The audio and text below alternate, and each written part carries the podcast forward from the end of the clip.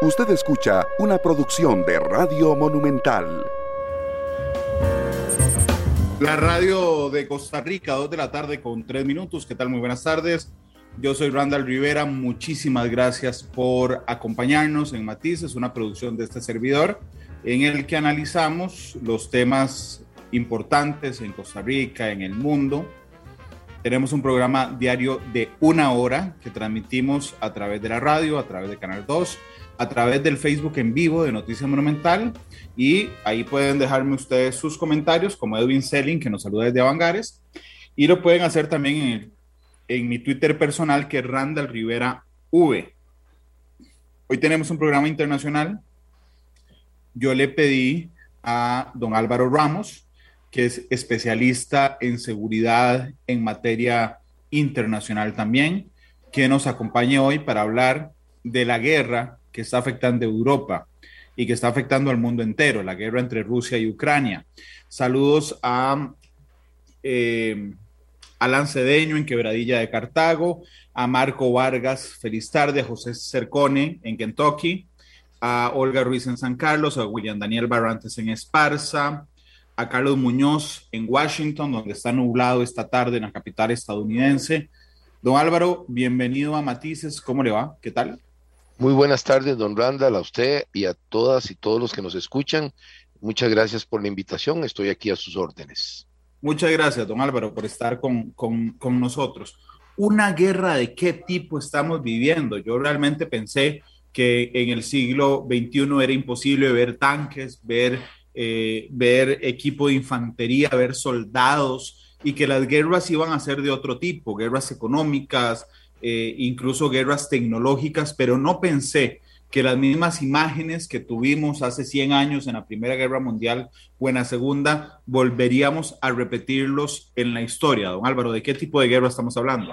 Sí, es muy interesante su apreciación, me parece que es la más acertada dentro de, para iniciar la conversación, porque ya por unos años... Mmm, digamos, en los últimos 15 años, 10 años, se ha venido desarrollando un concepto nuevo, particularmente por parte de los estrategas, los políticos y los militares eh, rusos, mm, que se llama la guerra híbrida, una guerra en que se aplica mucho menos la parte convencional y se utilizan las debilidades del contrincante, en, en este caso ya de guerra del enemigo, y se utilizan todos los recursos electrónicos, todos los recursos cibernéticos, se utiliza la capacidad espacial y sobre todo muchísimo de inteligencia, incluyendo inteligencia humana.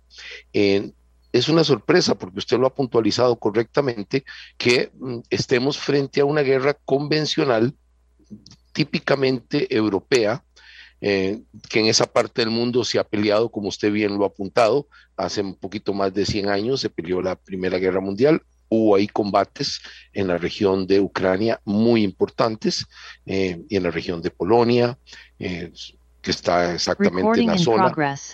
Y además tenemos mm, la Segunda Guerra Mundial, que tal vez es mucho más icónica y mucho más parecida a lo que estamos viendo. No esperábamos ver una guerra en la que enormes unidades blindadas entraran en combate eh, que se tratara de sitiar ciudades enormes, gigantescas, son más grandes que las ciudades de la Segunda Guerra Mundial y ciertamente mucho más grandes que las ciudades que vieron combate directo en la Primera Guerra Mundial. No habíamos visto, no esperábamos en Europa. Para empezar a definirla, esta es la guerra más grande, es el conflicto movilización militar más grande desde la Segunda Guerra Mundial en el continente europeo.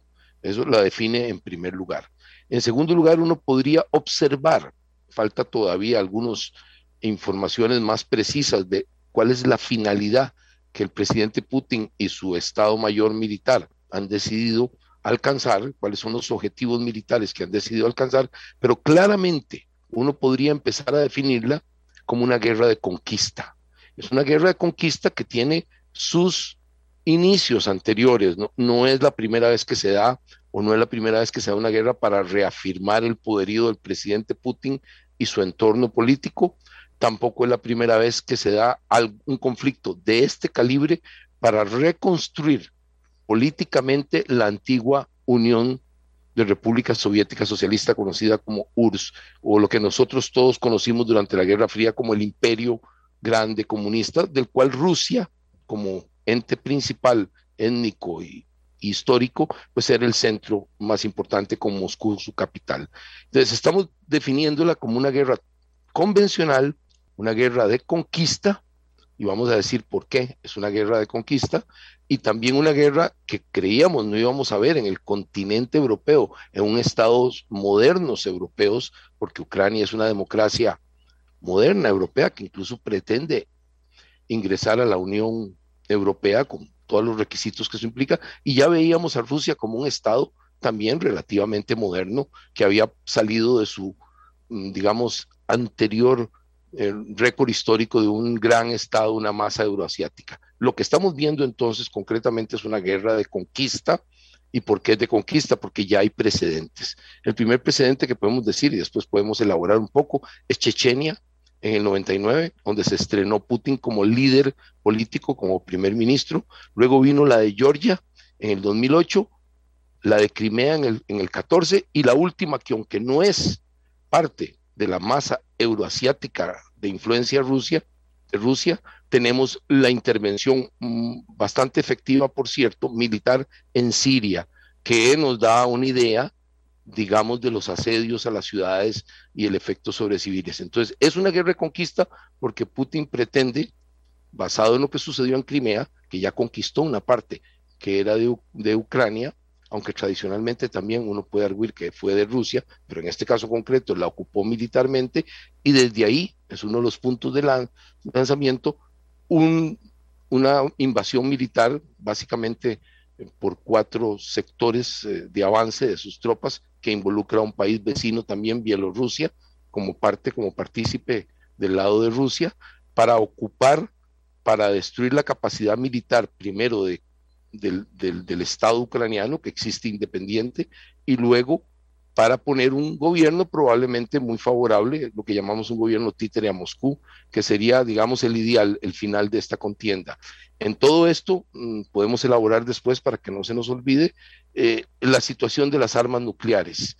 Eh, históricamente eh, nos, nos, enseña una situación muy interesante porque de acuerdo al memorándum de Budapest que se firmó cuando se disolvió la Unión Soviética, se le dio una independencia absoluta y una garantía por parte de los poderes occidentales y de Rusia a Ucrania que existía como un Estado independiente con todas las características que le vemos, a cambio de que entregara lo que en ese momento era el tercer arsenal nuclear que había quedado en varias de las antiguas repúblicas soviéticas, el enorme arsenal nuclear de la URSS, de la Unión de Repúblicas Soviéticas Socialistas, había quedado repartido. Rusia era el más importante, pero Ucrania era el segundo más importante. Y Ucrania lo entregó voluntariamente en el memorándum de Budapest del 94 a cambio de una garantía absoluta. Es renunció a ser nada menos y nada más que el tercer estado nuclear en el mundo en cantidad de armas nucleares y también en cantidad de vehículos para el que podían entregar esas armas nucleares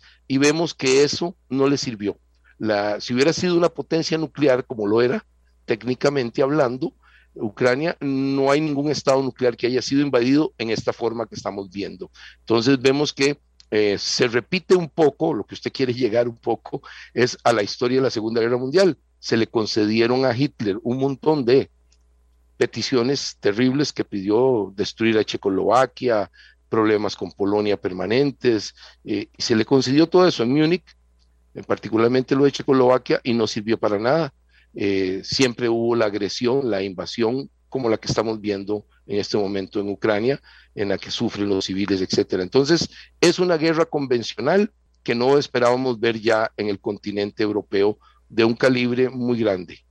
Sí, yo, yo realmente quisiera reafirmar para la gente que nos está comentando en, redes, yo no veo esto como blanco y negro, como buenos y malos. Eh, yo tengo claro que Estados Unidos violó su compromiso con Rusia, con la, ex Unión Soviética, el compromiso de Clinton con Yeltsin en el 94, de que la OTAN no iba a ampliarse, digamos, a los países que están al borde de, Rusia. Eso lo incumplió Estados Unidos, yo no tengo duda, pero también la garantía a Ucrania, como le explica don Álvaro, de no invasión y de respeto a ser un Estado independiente, estaba en las armas nucleares que entregaron este, voluntariamente y que, y que, y, que están en una situación súper comprometida porque las entregaron a cambio de que le respetaban su territorio y Vladimir Putin no lo ha, no lo ha hecho. Ahora bien, tengo la impresión, don Álvaro, de que el gobierno ruso, Putin, en quien se resume el gobierno ruso, estaba pensando en una operación militar muy rápida de toma de Ucrania. Y el mundo entero ha visto al presidente ucraniano Volodymyr Zelensky resistiendo y a unas fuerzas ucranianas resistiendo contra un ejército que ciertamente en la toma de Crimea era muy aficionado, pero que hoy nos dicen no, es un ejército profesional y Ucrania ha resistido con dureza. ¿Es su impresión, don Álvaro? Sí, es muy interesante lo que usted dice. Quiero retomar un pequeño detalle de lo de la NATO o OTAN, como se dice, depende del idioma que se use. Efectivamente, este es un tema serio y formal que eh, Rusia mm, ha estado muy hirsuta, se puede decir, y muy molesta por el acercamiento de países que se van sumando a las fuerzas de la Alianza Europea y Norteamericana Canadiense, eh, que es la alianza más poderosa en el mundo, que es una alianza atómica, por supuesto, tiene componentes de ese estilo y claro, tiene un ejército unificado bajo un mando unificado en el corazón de Europa. Esto es, y además es una fuerza aeronaval de primera magnitud, probablemente la más importante del mundo desde esa perspectiva. Usted tiene razón, y los rusos tienen en ese sentido, eh, pues la, la, claridad de que para ellos es un problema que se acerque a sus fronteras tradicionales de, Rusia y de la misma Unión Soviética que ellos se siguen viendo como el Estado eh, sucesor de esa Unión Soviética, si se acercan y se han acercado, y podemos ver el caso por lo menos de ex repúblicas soviéticas, que son los tres estados bálticos, Letonia, Estonia y Lituania. Eh, aquí claramente eh, repúblicas soviéticas se metieron a la NATO, se metieron a la Unión Europea, y eso puso a Rusia muy incómodo. Hay algunos estados que pertenecieron al Pacto de Varsovia y fueron área de influencia desde Stalin hasta, hasta Yeltsin, para decirlo de alguna manera, que eran los estados del este de Europa. Entre ellos podemos marcar a Polonia, podemos marcar a Hungría, podemos marcar a Rumanía, que se sumaron, se sumaron a la Unión Europea y también a la NATO. Esto acercó enormemente la capacidad estratégica de la NATO, particularmente mm, de estacionar misiles de mediano alcance y hasta tácticos.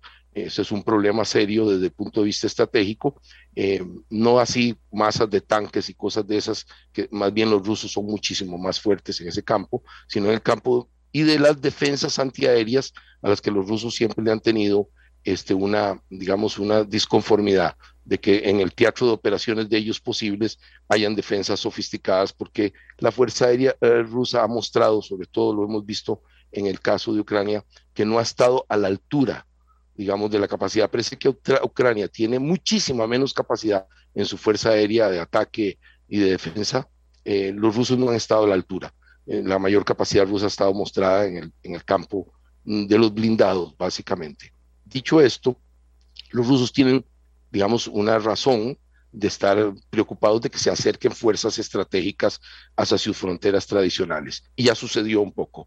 Creo que no se deben aceptar nuevos estados para no seguir en este conflicto. Estamos de acuerdo en eso. Georgia lo pidió, fue una de las causas del problema. Georgia, que había sido una ex república soviética, también pidió entrar a la OTAN y eso disparó un poco las situaciones que conocemos eh, parecidas a las de Ucrania, muy parecidas en las que Putin pues resolvió también por la fuerza eh, la situación estratégica y me parece que este tema va a estar en el tapete de las negociaciones y creo va a ser una de las concesiones claras, como usted lo ha puntualizado, que es una preocupación, de que no se debe expandir más NATO hacia OTAN, como quiera usted llamarlo, hacia el este para que no haya este conflicto de intereses. Eventualmente, si se sigue expandiendo una alianza de este calibre, chocaría también con los intereses estratégicos de China, eventualmente. Por el momento no, pero eventualmente podría suceder y sería otro choque con otro gigante.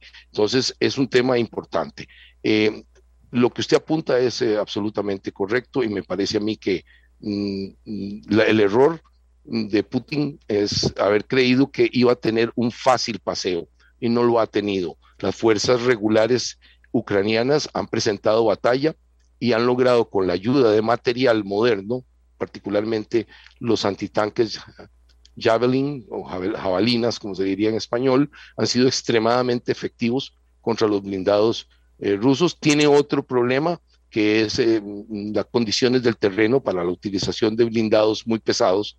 Eh, los rusos han sido, los diseños rusos son mejores para esto, están diseñados para ese campo, pero aún así es famoso desde la Primera y la Segunda Guerra Mundial, particularmente en esta última, las dificultades de operar militarmente blindados en el barro ucraniano. Es un tema recurrente y vemos una y otra vez las fotos y videos de la Segunda Guerra Mundial en que las tropas alemanas sufrieron enormemente con este barro y quedaron frenadas al final muy importante por la resistencia increíble de los soviéticos, pero también por las condiciones del terreno y en Ucrania, particularmente el lugar que presentaba esa dificultad. En este momento se les está presentando también a los rusos. No fue un paseo y una cosa muy diferente, eh, don Randall y estimados amigos y amigas, es invadir un país y otra cosa es ocuparlo. Y aquí viene la siguiente parte de su pregunta.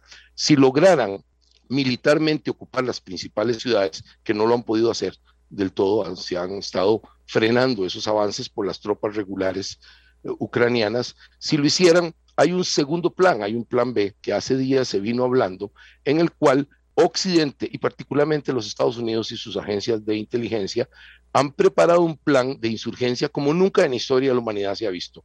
Ya está financiado, están, siendo, están listos. Si los rusos ocuparan el país, se encontrarían en un infierno de guerrillas, de insurgencia, eh, de ataques directos muy bien planeados y muy bien financiados, que sería muchísimo peor que lo que les pasó en Afganistán del 99 al 79. Ellos estuvieron ahí y les fue muy mal, pero aquí les iría muchísimo peor porque hay estados vecinos que servirían de punta de lanza para una logística, un apoyo, un entrenamiento, etcétera, para una insurgencia como no hemos visto en Europa, que además tiene un recurrente histórico en el caso de Ucrania, muy importante, que en Ucrania es donde se dieron los movimientos, eh, digamos, partisanos durante la Segunda Guerra Mundial más importantes también y en alguna medida también en Polonia, en la parte que pegaba con Ucrania. Entonces tenemos una tradición de insurgencia que un ejército como el ruso mm, no está preparado para tener esa eh, gigantesca insurgencia que tendría ahí. Eh, ya les fue mal en Afganistán y les iría muchísimo peor aquí. Un detalle solo para mm, entender qué tan, que podemos deducir qué tan difícil está siendo la situación al final para los rusos en esta invasión, es que Putin ha expresado en dos o tres ocasiones que él solo utilizaría fuerzas profesionales, que las tiene, ejército profesional, es decir, un ejército de gente que quiere ser militar profesional de carrera, soldados, sargentos, por supuesto, oficiales. Y hoy ya se reconoce, hay noticias y sobre todo por prisioneros, que está utilizando conscriptos. Esto me indica un poco la situación militar que tiene eh, en el caso el ejército ruso ahí y la parte militar no le ha ido como quería, no ha logrado ocupar las grandes ciudades, no fue el paseo que fue eh, militar en Crimea, efectivamente, esta vez lo estaban esperando y no le ha ido nada bien al ejército ruso en el paseo que creían que ellos iban a tener. Don Álvaro, usted me decía que el blindaje es donde se han resguardado las fuerzas rusas. Pero viendo las tomas de las, de las eh, cadenas internacionales, uno lo que nota es que la estrategia de los ucranianos en resistencia, por ejemplo, es tirarle bombas Molotov a los carros que llevan gasolina a los tanques, porque no tienen ningún armamento para luchar contra los tanques. Háblenos un poco, por favor, de esa estrategia. No si tienen armamento para pelear contra los tanques y lo están usando. Eh, efectivo, bastante efectivo. La relación de precio y efectividad es increíble y además se las están regalando, no les está costando dinero los armas antitanques, también las armas antiaéreas. la, digamos, si podemos señalar un defecto de esta ofensiva rusa, está en el campo aéreo. no ha mostrado ninguna superioridad aérea y la prueba está ninguna, básicamente ninguna, pese a que la tiene con toda claridad sobre Ucrania. Rusia tiene una superioridad sobre Ucrania que en algunos elementos militares eh, es de 11 a 1. Eh, en el tamaño de las fuerzas militares, eh, básicamente, si no tomamos en cuenta las reservas, anda muy alto también, en un 4 5 a 1 las fuerzas de combate. Y en el caso de blindados, es extraordinaria la diferencia, y, pero en todo caso no ha servido más que para hacer círculos alrededor de las ciudades o preparar el camino para hacer un asedio a las ciudades. No ha sido efectivo. Y, lo que usted está mencionando, los Molotov sirve para insurgencia, pero no para combate regular, en lo más mínimo. Y todavía estamos en etapa en que las fuerzas militares normales, regulares, están parando a las fuerzas rusas en puntos de choque. Eh, y, eso es lo importante. Lo que pasa es que la estrategia rusa no es tanto esa, esa invasión al estilo, eh, digamos, alemán, como los alemanes en la Segunda Guerra Mundial, como los nazis, sino que realmente el punto estratégico para los rusos, los rusos saben que ellos no pueden quedarse con el país, que el mundo no se los va a permitir, el costo sería extraordinario. Lo que andan buscando estratégicamente es apoderarse de eh, los puertos y las zonas de acceso del Mar Negro, de tal suerte que el Mar Negro se convierta en un mar ruso.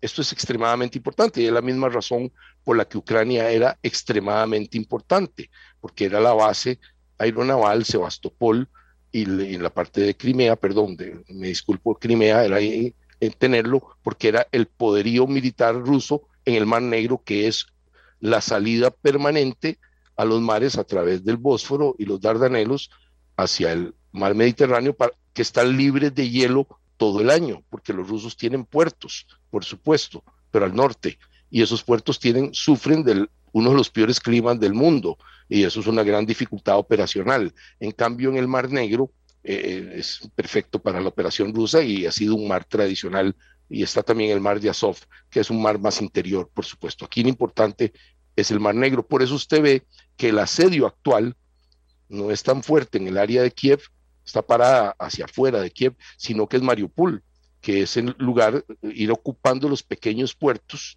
y algunos no tan pequeños en el Mar Negro para ellos apoderarse del Mar Negro y ser la potencia aeronaval en el Mar Negro. Esto es el, el sesgo estratégico es en ese punto, básicamente.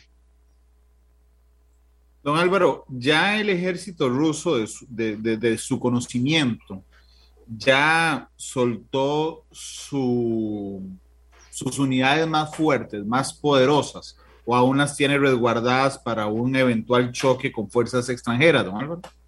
No creo. Ellos eh, tienen escalones estratégicos importantes, tienen, por supuesto, las importantísimas fuerzas em, de fuetes y de aviones Ellos tienen toda la triada nuclear, que es su defensa última y la que Rusia es un superpoder. Por supuesto, económicamente Rusia no es un superpoder, es una potencia regional importante, pero no está a la altura jamás de los Estados Unidos o China, por ejemplo, o la Unión Europea, para poner un ejemplo importante, pese a que desde el punto de vista de su masa continental es el país más grande del mundo hoy y siempre lo ha sido históricamente en los tiempos modernos.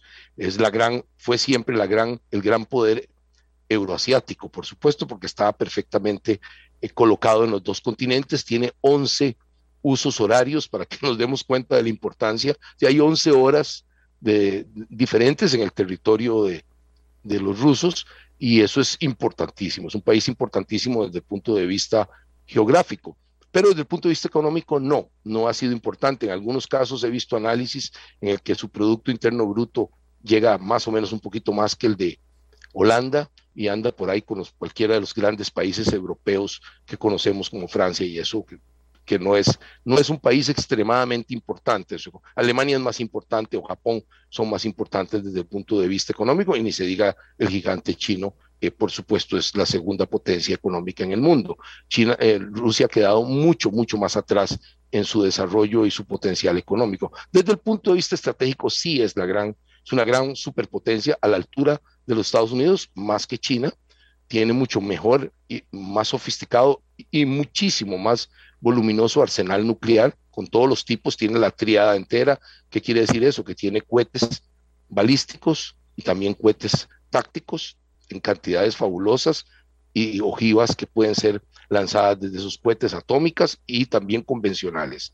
Tiene bombarderos atómicos, por supuesto, había una aviación de carácter estratégico y claro, el punto más importante siempre de esta triada, también para Estados Unidos, también para China, también para Inglaterra, también para Francia, son los submarinos nucleares que también tienen armas nucleares. El submarino tiene, eh, digamos, eh, una potencia basada en un núcleo atómico, un reactor atómico, y también tiene armas nucleares, tanto misiles de largo alcance, balístico, misiles de tipo crucero, y hasta algunos tienen torpedos atómicos. Entonces estamos hablando que Rusia corresponde a una gran potencia, una superpotencia desde el punto de vista estratégico nuclear. No lo, no lo ha sido, ha tenido problemas en la calidad de su ejército. Eh, desde la disolución de la Unión Soviética les costó muchísimo recuperar la calidad, que además era un ejército basado en conscriptos.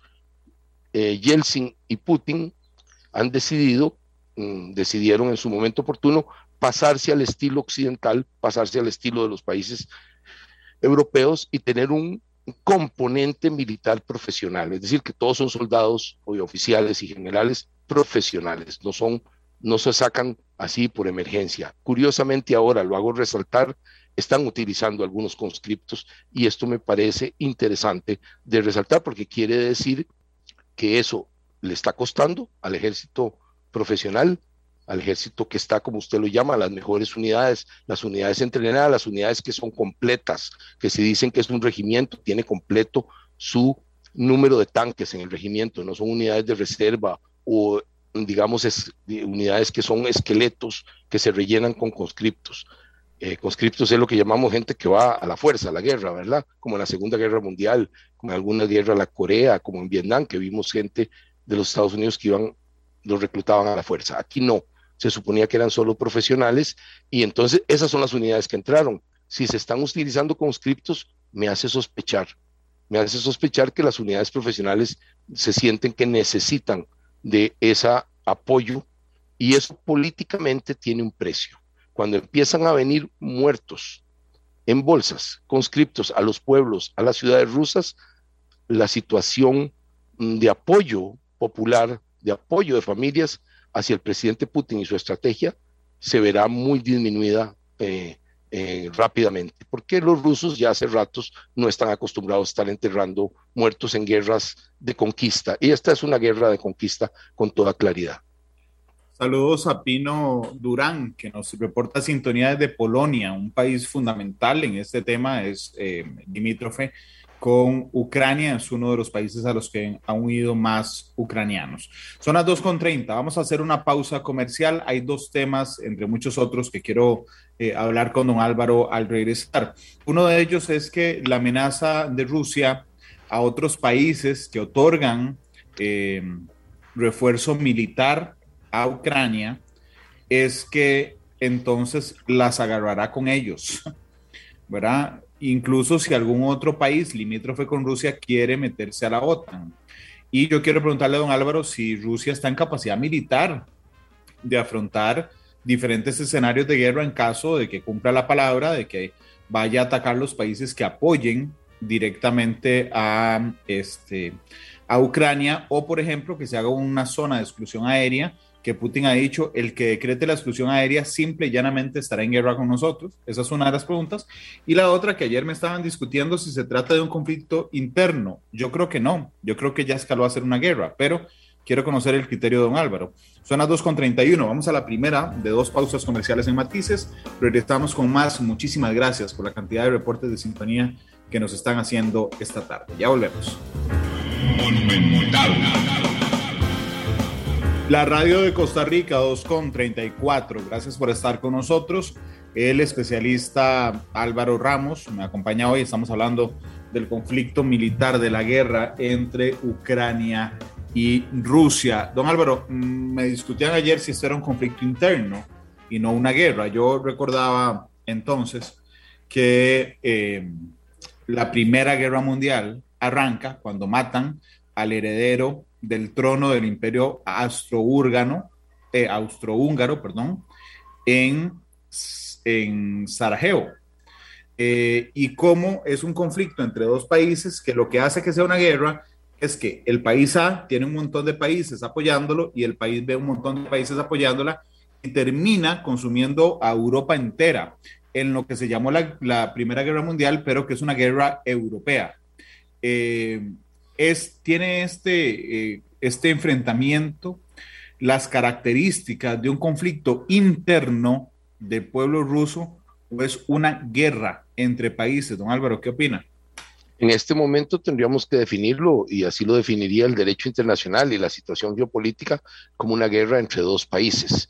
Eh, dos países que, como usted bien lo señala, no son miembros ninguno de los dos de alianzas como usted ha planteado en la segunda, en la primera guerra mundial, en la cual, voy a ponerlo como ejemplo, el imperio austrohúngaro contaba que le mataron efectivamente a Franz Ferdinand, que era el heredero del imperio, a ser emperador, el siguiente emperador, y muy amigo también del Kaiser alemán en lo personal, eso para resaltarlo nada más, pero lo más importante es que Alemania, el imperio alemán, y el imperio austrohúngaro eran aliados completos, absolutos. Y en este sentido, cuando matan mm, por parte de, digamos, el servicio secreto y una organización que se llamaba La Mano Negra, matan en Sarajevo, que era parte, una parte reciente del imperio, y matan al, al, al heredero, desata todas las alianzas, como usted bien lo señala, que existían. ¿Cuáles eran estas alianzas? Uno, los imperios centrales, que estaba conformada por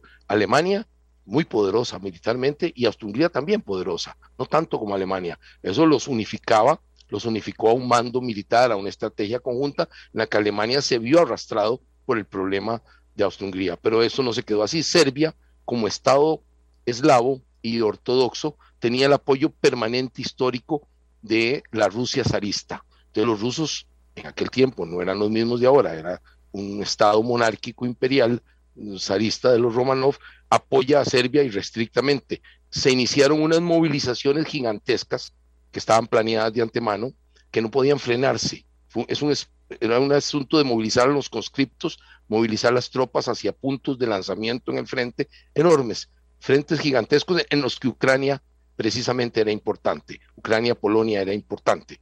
Este tema que estamos hablando en el frente que se llamó oriental. Y en el frente occidental se movieron las naciones occidentales el Imperio Británico, Francia, los Estados Unidos entró muy posteriormente, muy, muy posteriormente a la guerra, y todo este, este sistema de alianzas efectivamente ocasionó la gigantesca guerra que terminó siendo una guerra de trincheras extraordinaria por la fuerza y por la capacidad de logísticas y los ferrocarriles y la producción industrial, una guerra industrial terrible ni hablemos de los muertos que hubieron, un día podemos discutir eso. Este, yo tengo experiencia familiar al respecto, que mi abuelo peleó en esa Primera Guerra Mundial, fue oficial del Imperio Austrohúngaro. Entonces, algo entendí, algo desde niño aprendí por qué se sucedió eso. Este no es el caso. No estamos en ese caso porque Ucrania no es miembro de una alianza, ni siquiera es miembro de una alianza política como la Unión Europea, para ponerlo en su justa dimensión. Rusia tiene un apoyo relativo de China y de algunos otros países, como por ejemplo en América Latina, pues han mostrado simpatía por, por Rusia, por supuesto Venezuela, Cuba y, y Nicaragua, pero eso no quiere decir que son alianzas militares, ni siquiera son alianzas estratégicas en el más estricto sentido de la palabra.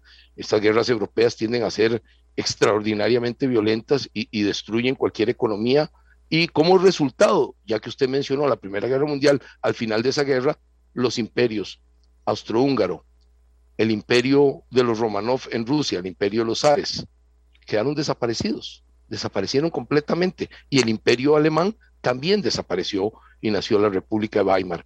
Entonces podemos ver que estas guerras europeas han dado una lección histórica del costo de estarse comprometiendo en esas alianzas. La alianza de la OTAN, que sí existe, y que sí es una alianza militar que tiene, por supuesto, ribetes políticos, eh, uno sí puede verla que ha ido creciendo, y este ha sido el temor de los rusos, se ha ido expandiendo suavemente. Eh, cuando cayó la Unión Soviética, no tan suavemente, y últimamente poco a poco ha ido creciendo hacia el este europeo. Creo que Putin con este, con este ataque que hizo a Ucrania, logró lo peor, porque los países, logró lo peor estratégicamente. Ahora se refuerzan a los países que no estaban reforzados, honestamente. hoy se pasaron baterías eh, antiaéreas de primer nivel Patriot, por ejemplo, a Polonia, ya que usted mencionó el país ahí por mencionarlo. Los estados bálticos han pedido ayuda, se han estacionado aviones de combate de defensivos en los estados bálticos, en las que no estaban ahí. Y todos los estados europeos, particularmente el más importante, Alemania, en todos los sentidos, porque es la primera economía de Europa y siempre ha sido el estado que puede levantar los ejércitos más eficientes, modernos en Europa, anunció que iba a incrementar sustancialmente sus presupuestos militares. Es decir, Putin estratégicamente está consiguiendo lo contrario de lo que anda buscando. Va a conseguir una alianza que estaba relativamente tranquila, relativamente hecha para proteger, digamos, a las democracias eh, occidentales de la Europa occidental y un poquito más allá al centro de Europa también, eh, y a los estados bálticos, y ahora resulta que se va a convertir en una alianza al estilo de la Guerra Fría, consiguió lo peor de todos los mundos y reforzada económicamente y Rusia debilitada económicamente. Y entonces las consecuencias estratégicas son las más malas posibles de esta guerra. Rusia va a perder la guerra eh, sin haberla peleado realmente en el sentido estricto de la palabra. Don Álvaro, otra cosa que yo le preguntaba tenía que ver con si Rusia tenía la capacidad militar para cumplir lo que estaba diciendo. Es decir, la semana pasada hubo una solicitud del presidente de Ucrania, Volodymyr Zelensky, de que existieran los espacios de exclusión aérea. es decir, que no se permitiera volar en algunas zonas. ¿Esto qué significa? Que si un país aliado o Ucrania ve volar un avión sin estar identificado o, o ruso, se puede derribar. Ante esta situación, Putin dice, el que apoye este, esta exclusión, el que decrete en su territorio esta exclusión, lo interpretaremos como una declaración de guerra. La pregunta es si, si Rusia tiene esa capacidad militar para tener sostenido sus tropas en, Ucrania y estar peleándose con otros países al mismo tiempo, don Álvaro. Lo que usted plantea sí se puede hacer, pero no se va a hacer. Eh, ya lo vamos a ver, un ejemplo histórico reciente, que supongo usted lo discutió en su momento, fue la exclusión aérea sobre Irak en la última fase de la guerra en el Golfo, en la última fase en que ya Saddam Hussein perdió toda su capacidad estratégica. Se decretó exactamente la exclusión aérea sobre Irak y ahí dominaron a Saddam Hussein, quedaron reducidos a sus fuerzas blindadas y todos recordamos las fotos de las fuerzas blindadas destruidas por los aviones especializados de ataque a tierra Mm, de, la coalición liderada por los Estados Unidos. E, eso se pudo hacer porque Saddam Hussein no tenía la capacidad de enfrentar esa coalición y mucho menos tenía la inteligencia estratégica para combatir semejante avance, mm, digamos, directo y ofensivo de las fuerzas de la coalición de Estados Unidos y sus aliados. En este caso es lo contrario. Me parece que no va a haber una situación de exclusión aérea porque eso implicaría automáticamente que la NATO o OTAN, como usted quiera llamarlo, y los Estados Unidos como principal socio militar de la NATO, se verían implicados en una confrontación directa con, como bien usted lo dice, con los activos aeronavales eh, rusos y de fuerzas de tierra. Pero en este caso estamos hablando de una exclusión aérea aeronaval, que nunca debemos olvidar los componentes de tipo naval que se encuentran en la zona, porque es una zona en la que el Mar Negro es muy importante todos los, todos los activos militares rusos importantes que tiene en el Mar Negro, las bases gigantescas que tiene en Crimea, etcétera. Entonces, esa confrontación no se va a dar, no va a haber exclusión, porque eso implicaría un enfrentamiento directo. Lo que se puede dar, no exclusión, es reforzar enormemente las baterías antiaéreas, la capacidad antiaérea de Ucrania, eso sí, y lo están haciendo, me parece, sobre todo con los eh, misiles antiaéreos a hombre aire, como usted quiera llamarlo, hombro aire, mm, que tienen gran capacidad para derribar helicópteros y aviones de baja que anden a baja cota. Ahí la capacidad se puede incrementar tanto que de hecho se le niegue capacidad de ataque y bombardeo a las fuerzas aéreas y de helicópteros aerotransportadas de los rusos. Eso se puede hacer y se está haciendo, de hecho, no por fuerzas occidentales, sino con armas occidentales que las tropas regulares y milicianas ucranianas puedan tener esa capacidad de denegarle espacio de operacional a los rusos. Lo que, lo que tienen los rusos capacidad enorme, gigantesca, y la han tenido siempre desde tiempo, en los tiempos modernos, y aún en la Segunda Guerra Mundial lo mostraron con, los, con las baterías de Katiushkas, es eh, lanzar cuetería, no arriesgar aviones y lanzar masas enormes de ataques con cohetes de tipo táctico y empezar a hacer la destrucción que estamos viendo en algunas ciudades que parece un recuerdo, algunas de casi de la Segunda Guerra Mundial o parecido por lo menos al inicio de la Segunda Guerra Mundial cuando se atacaban ciudades, se dejaban semidestruidas. Este, eso sí tiene capacidad los rusos, bastante avanzada y tienen una, digamos, para efectos de Ucrania, tienen una enorme capacidad de lanzar baterías de misiles tácticos que eh, constantemente estén abatiendo a las fuerzas de tierra y a los blindados y a la resistencia en las mismas ciudades. Esa capacidad la tienen y no arriesgan. La otra capacidad que ambos bandos están mostrando, si usted la puede notar, es la capacidad con los drones, ¿verdad? Drones de ataque y drones de inteligencia, las dos cosas, ¿verdad? Para captar inteligencia, para estar sobre el campo de batalla, pero también hay drones con capacidad de ataque. Por ejemplo, los ucranianos han usado con gran eficacia los drones que les suple eh, Turquía. Es interesante porque esto ha empezado a resaltar y ha sido lo más llamativo de todo lo que ha sucedido en los combates, ha sido el uso de los drones turcos por parte de Ucrania, que ha sido muy efectivo, muy, muy efectivo. Y en el otro lado, los rusos, por supuesto, tienen capacidad. Entonces, no arriesgar a las fuerzas aéreas, porque ¿a dónde viene el punto? Los rusos han amenazado, lo han dicho recientemente, que ellos consideran blancos, correctos y viables aviones que estén transportando armas para Ucrania. Y esto está sucediendo constantemente.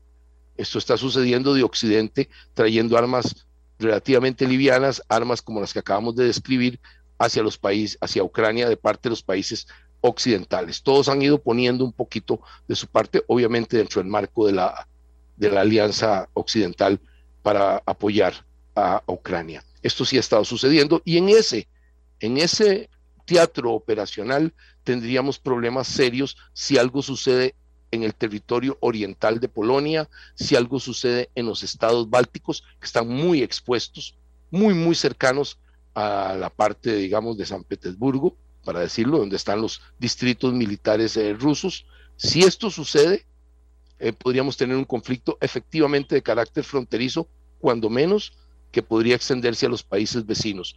No creo que el conflicto por de este tipo de intercambio suceda a nivel continental, pero si un Estado NATO, OTAN, como Polonia, se ve atacado masivamente por los rusos, el artículo 5 de ese convenio obliga a todos los estados, entre ellos Estados Unidos, a defender la integridad territorial y la capacidad militar de ese estado. Y entonces estaríamos en el conflicto que yo lo veo a usted con miedo, como que de repente se incremente.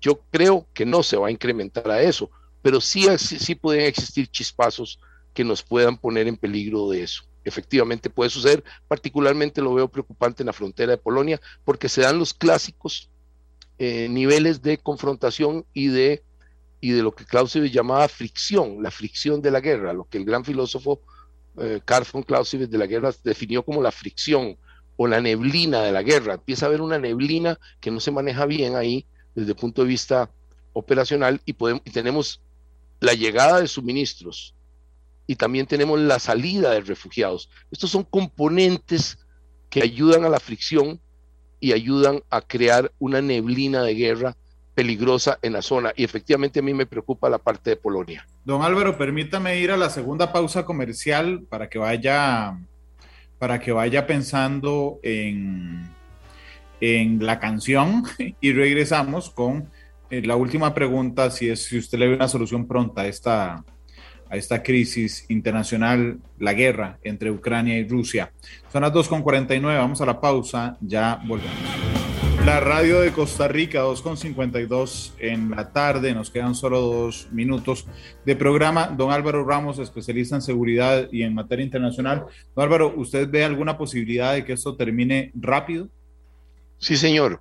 Eh, me parece que las sanciones, particularmente la última, en materia energética, la, última de los últimos dos días que se tomó por Estados Unidos, eh, eh, tiene un efecto directo, muy, muy directo sobre la economía rusa, sobre sus capacidades internacionales de, de ser un Estado moderno y siempre han querido estar digamos, involucrado en el contexto internacional y, creo que tienen derecho a eso.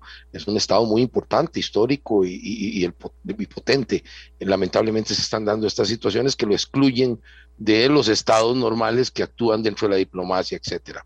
Dos, creo que se tiene que conceder claramente dos aspectos que creo están, mm, digamos, en el puro centro de la decisión. Uno, que Crimea vuelve a Rusia, siempre fue rusa, no es algo especial. Khrushchev se lo entregó como un regalo a, Ucrania en el 54 y bueno, es un tema histórico que se puede estudiar y por supuesto se puede negociar. No está fuera de la negociación para, para salvar la situación en términos ya integrales. Y, tres, que mm, Ucrania obtenga una membresía eh, asociada o algo así parecida a eso, pero full de la Unión Europea, lo que le integra económicamente, culturalmente, políticamente a las grandes democracias como España, como Francia, como Alemania, como los estados modernos europeos que todos creo que aspiramos a que tuviéramos esos índices de los estados europeos, son los mejores del mundo por mucho, y Ucrania aspira a eso, aspira políticamente a eso, militarmente creo que hay que conceder que no sea parte de la OTAN, de por sí es un conflicto y la OTAN no va a aceptar ninguna nación ni ningún territorio que esté en conflictos militares o de este tipo. Eso hay que concederlo, que no, no se extienda la OTAN hasta Ucrania. Me parece que es razonable esa concesión para evitar más este conflicto en el futuro. Y por último, hay que llegar a alguna eh, solución de carácter político, no militar, ni tampoco ni siquiera geográfico, de las pequeñas eh, republiquetas de tipo donde los rusos son mayoría en el Donbass, ¿verdad? Luhansk y Donetsk, eh, llegar a una negociación en que se les dé algunas concesiones a los rusos que viven ahí, son normales en estos estados, eh, como se hace en España, con autonomías, etcétera. No es nada especial, no es nada que, tenga que destruir el Estado, ni mucho menos constitucionalmente. Todo esto se puede negociar diplomáticamente y constitucionalmente, otorgar algunos beneficios concretos a las, a las mayorías rusas parlantes que están en esas dos republiquetas y entonces así se satisface un poco a todo el mundo y se sale de este enorme conflicto que se va a repetir en el tiempo. Tarde o temprano, cuando Rusia sienta que Occidente se está expandiendo, Ucrania, como lo ha sido por mucho tiempo, cuando ha habido grandes guerras durante la Segunda Guerra Mundial, las más grandes batallas que implicaron círculos eh, gigantescos con hasta 650 mil hombres eh, capturados o heridos, etcétera, en el sitio de Kiev, por ejemplo, sucedieron en Ucrania. Entonces, dado que la geografía, en este caso la geopolítica, es tan determinante en esta zona, evitar desactivar estos aspectos geopolíticos es demasiado importante, vale la pena una negociación. Eh, creo que Putin ha recibido un impacto económico, ha sido afectada todo su clic, como se dice políticamente, todo su círculo más cercano de oligarcas, y gentes cercanas políticas y los militares. Eh, un aspecto que no tocamos, pero quiero tocarlo, es que ha variado un poco la política interna, ya que usted mencionó la palabra política interna, y Putin se ve hoy mucho más apoyado por el estamento militar profesional que como estuvo apoyado al puro principio por el estamento de inteligencia al que él pertenecía. Él había sido un teniente coronel estacionado en Alemania Oriental, en Berlín, eh, y en algunas zonas de Alemania Oriental de la KGB, de la antigua KGB, hoy Servicio Federal de Seguridad de los, de los rusos, es lo mismo, al final es la heredera. Entonces, eh, se nota que Putin está un poco más apoyado por los militares y esto no es bueno, y esto no es bueno. Entonces, sacar, volver a poner a Rusia balanceada, eh, la gran potencia euroasiática, el enorme país que cubre dos continentes, básicamente, el mar eh, del norte, el mar Ártico, etcétera, es demasiado importante. Eh, volverlo a poner en balance y volverlo a ser miembro de la comunidad es un tema importante si se acaba, si podemos negociarlo. Eh, Europa no va a permitir la conquista de un país del tamaño de Ucrania, que compite con Francia, cuál es la nación más grande de Europa. son de la Europa verdadera, son las naciones más grandes. Rusia es una nación euroasiática, tiene parte europea, tiene parte asiática. Eh, eh, no se va a permitir eso claramente de que conquiste un país de Europa, eso no se lo va, y, y Rusia va a quebrar, sus ciudadanos van a sufrir consecuencias económicas, las tarjetas de crédito no van a servir, no pueden hacer transferencias al exterior ni recibir, el comercio ruso se está deteriorando extraordinariamente y debemos de recordar que Rusia depende enormemente de la exportación de su capacidad energética que tiene petróleo, gas. Si se lo cortan, Rusia no es un país que tiene valor agregado, no es igual que Alemania, no es igual que Inglaterra, no es igual que Japón o Corea del Sur. Rusia no tiene valor agregado en sus exportaciones. Eh, digamos, es un país que está como antes, como estábamos nosotros antes. Nosotros tenemos probablemente proporcionalmente valor agregado en muchas de nuestras exportaciones. Rusia no lo tiene y entonces depende de la venta de sus materias primas. Si se lo bloquean y no puede vender más, aquí el que sufre es el, Rusia, el pueblo y hasta Putin pudiera, pudiera estar en peligro su régimen, que realmente me preocupa porque se ha vuelto un poco, muchísimo más autoritario de lo que estábamos acostumbrados en el pasado a que fuera Putin. Claro. Don Álvaro, muchas gracias por habernos acompañado. Ha sido un programa muy rico, muy interesante. ¿Con qué canción quiere despedirse, don Álvaro Ramos? Mire, con el himno de Europa, con, me gustaría para solicitar paz y hermandad, eh, eh, lo que construyó con tanta belleza y tanta genialidad Beethoven, el himno de la alegría, que es el himno de Europa. Se convirtió en el himno de Europa. Eh, la, la, la, la novena sinfonía, en la parte cantada, que es el himno de Europa, que se considera una canción que exalta los valores de la humanidad en paz y en hermandad. Me deja escoger la versión. Es que usted le escoge, usted le escoge como quiere. Lo que quiero es resaltar que se escogió esa pieza maravillosa, la obra maestra final de Beethoven, y creo que representa este momento histórico. Gracias. Es que quiero oír la versión de Miguel Ríos, a don Glenn Montero, que está ahí en, en, controles hay una versión del español rockero Miguel Ríos del himno a la alegría. Esa es justamente. Gracias, Glenn. Gracias, don Álvaro. Que esté muy bien. Muchas gracias a usted. Este programa fue una producción de Radio Monumental.